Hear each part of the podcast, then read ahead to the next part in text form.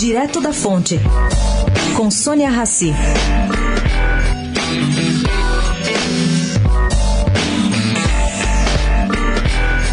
Representantes de aldeias indígenas diversas entregaram ontem cedo à equipe de transição uma carta endereçada a Jair Bolsonaro pedindo que a FUNAI fique no Ministério da Justiça. A incerteza é grande quanto ao destino da fundação.